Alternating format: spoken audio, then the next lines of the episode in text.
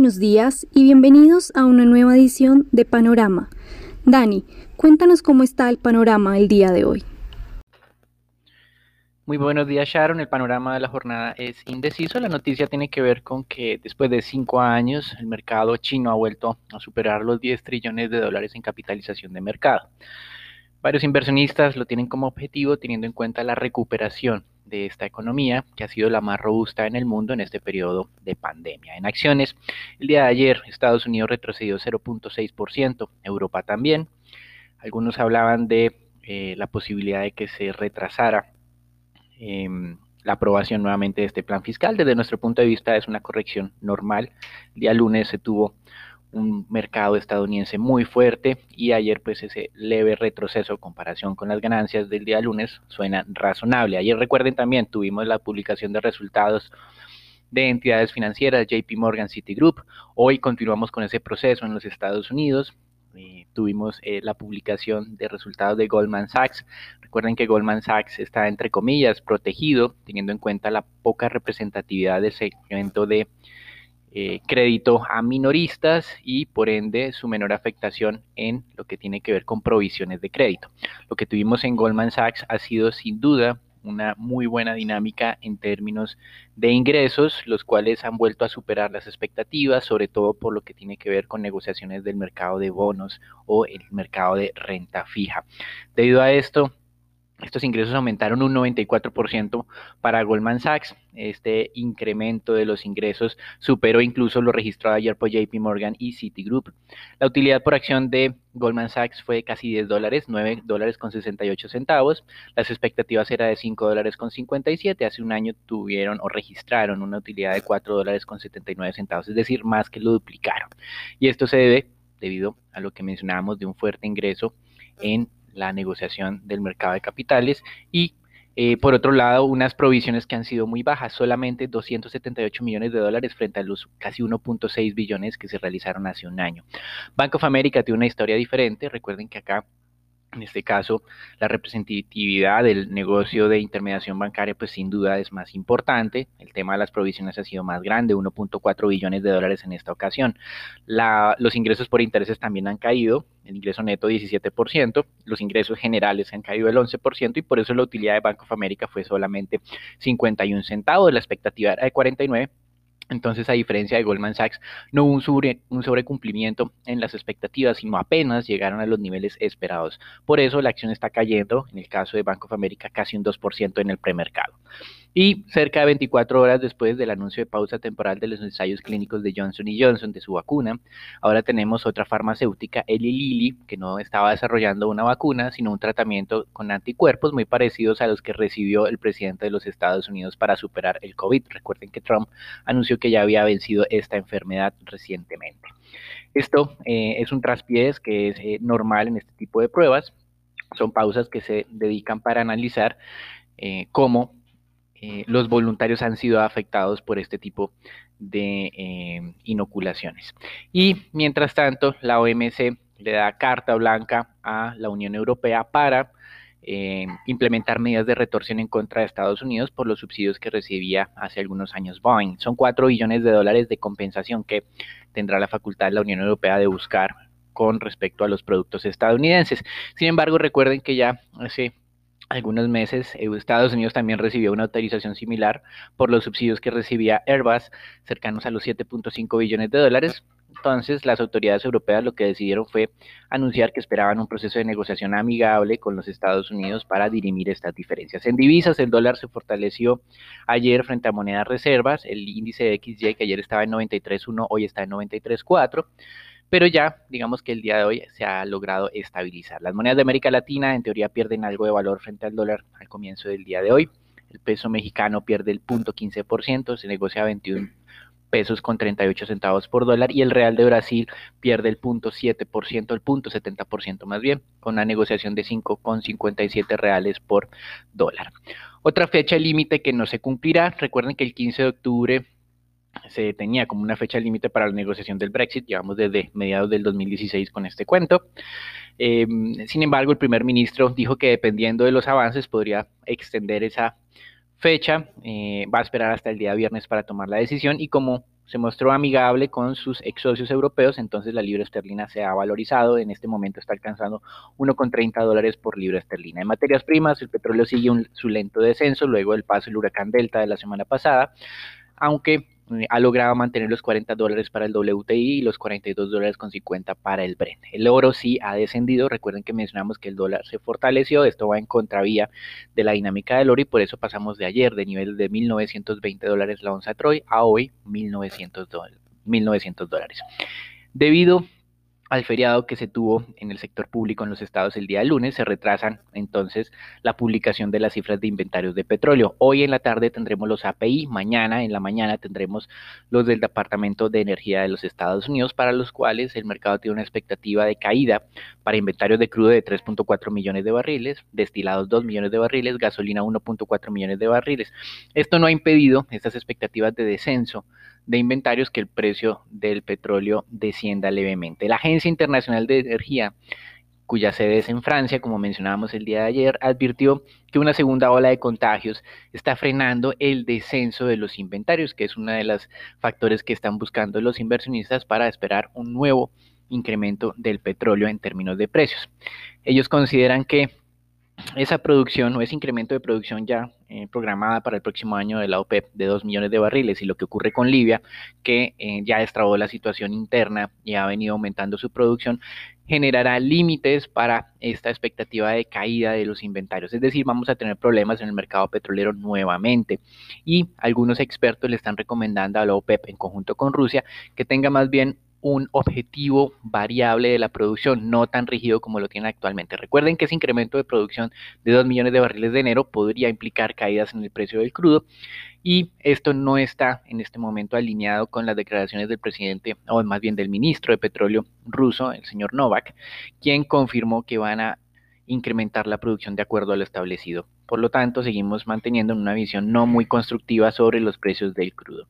Y para finalizar, el Departamento de Energía de Estados Unidos espera una nueva caída de la producción de shale oil en Estados Unidos cercano a los 123 mil barriles día. Esto no se producía desde el mes de mayo, mayo cuando teníamos uno de los mayores impactos de eh, el COVID en el mercado petrolero. Para finalizar, el mercado de renta fija, las tasas de descuento de tesoros a 10 años han descendido solamente un punto básico en el día de hoy frente a lo que tuvimos ayer, 0,73%. De todas maneras, recuerden que la semana pasada habíamos tenido importantes incrementos que nos llevó a las tasas de descuento a niveles del 0,79. Estamos hablando de 6 puntos básicos por debajo de ese nivel, cuando se estaba especulando de la aprobación de ese plan fiscal masivo que implicaba una oferta importante de títulos estadounidenses. En Europa, los bonos alemanes están nuevamente mínimos en términos de tasa de descuento desde mayo y Portugal emitió un billón de euros con vencimiento a ocho años y por primera vez en la historia de Portugal a este plazo tasas de interés negativas también.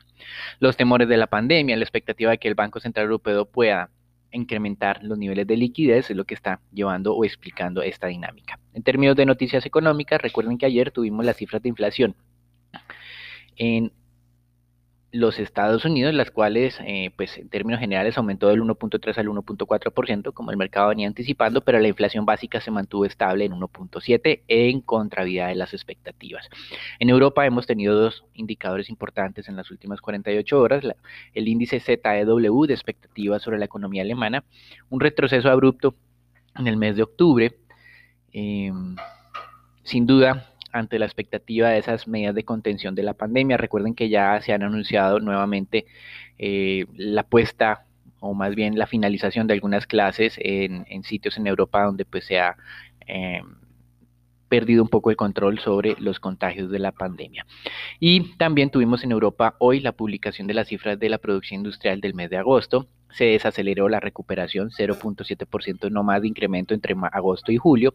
Y eh, hemos tenido una variación comparativa año a año de una contracción del 7.2%. Recuerden que hemos insistido ya por cerca de un mes y medio de los riesgos que tenemos. Por un caso, en los Estados Unidos, la no aprobación del plan fiscal y por otro lado, en el mundo en general, esto que se conoce como el riesgo de la segunda ola de contagios de COVID. Hasta aquí el reporte internacional. Los dejamos con Sharon, Nicolás, Raúl y Daniela para el reporte en Colombia. Gracias, Dani. Bueno, para el panorama de Colombia, en primer lugar, el DANE actualizó el reporte de pobreza monetaria anual para el 2019 e informó que tras un cambio en la metodología, el 35.7% de la población se encuentra en situación de pobreza monetaria. A esto agregando cerca de 662 mil personas a este indicador, lo que significa que frente a 2018 la cifra crece un punto porcentual. En cuanto a la situación de pobreza monetaria extrema, el director del DANE dijo que esta se incrementó de 8.2% en 2018 a 9.6% en 2019.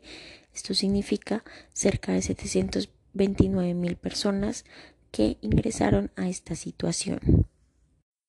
Por otra parte, de acuerdo con la balanza cambiaria del Banco de la República, la inversión extranjera directa entre lo corrido del año alcanzó 5.370 millones de dólares, esto significando una caída de 25% respecto al año anterior. El rubro de petróleo y minería registró un monto de 3.089 millones de pesos, una caída de 42.8% con respecto al 2019, mientras que para los otros sectores no energéticos fue de 2.281 dólares, 30.2% por encima de lo registrado entre enero y septiembre del 2019.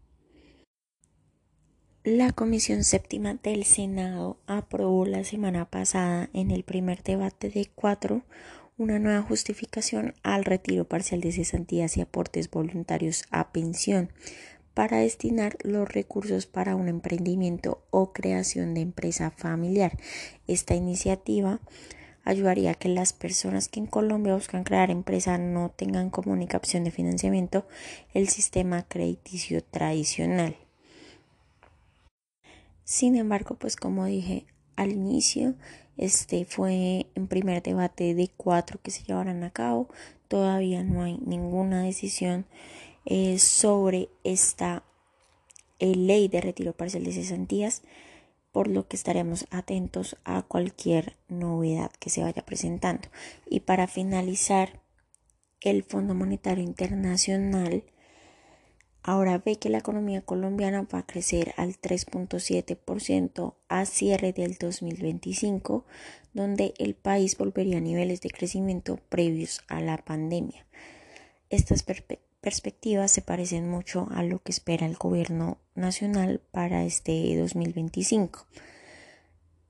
También dieron estimaciones sobre la inflación. El Fondo Monetario espera que el costo de vida en Colombia para el 2025 llegue a ser del 2.9%.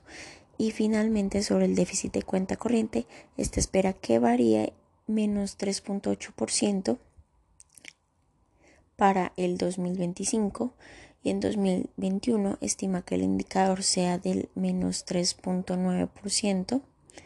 Ya para este año es que espera que sea un indicador del menos 4% del PIB. Esto sería todo por las noticias de Colombia. Raúl, cuéntanos qué pasó ayer en el mercado accionario local. Gracias, Dani, por parte del mercado accionario local. El Colcap en la jornada del día de ayer perdió en una jornada todas las ganancias de la semana pasada, afectado por leves salidas posibles de agentes extranjeros y profundizado por los volúmenes de negociación.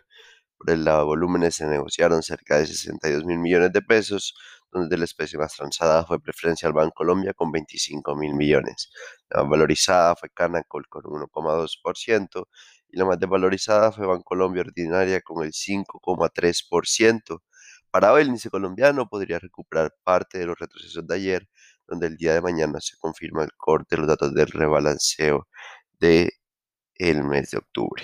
Para las noticias, la Asamblea de Accionistas de Grupo Energía Bogotá aprobó el otorgamiento de garantías corporativas para una o varias operaciones financieras que celebre Trexa por un monto de hasta 110 millones de dólares.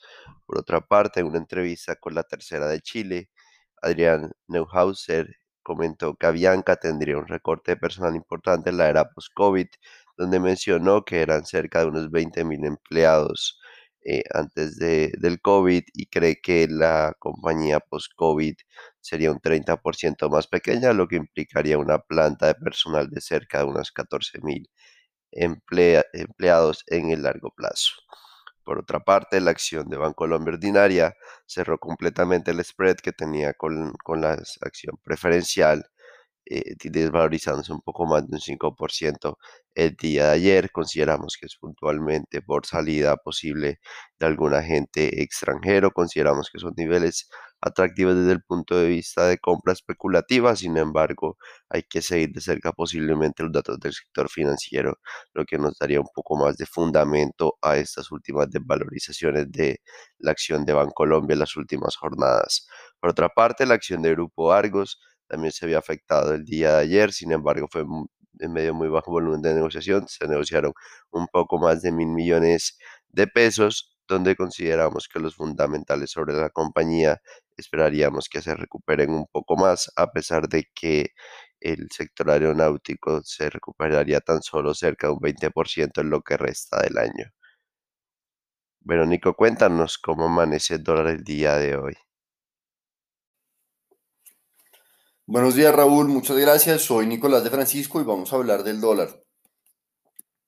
En la jornada de ayer, para empezar semana, el volumen transado fue de 586 millones de dólares, una reducción superior al 14% con respecto al volumen transado del viernes de la semana anterior.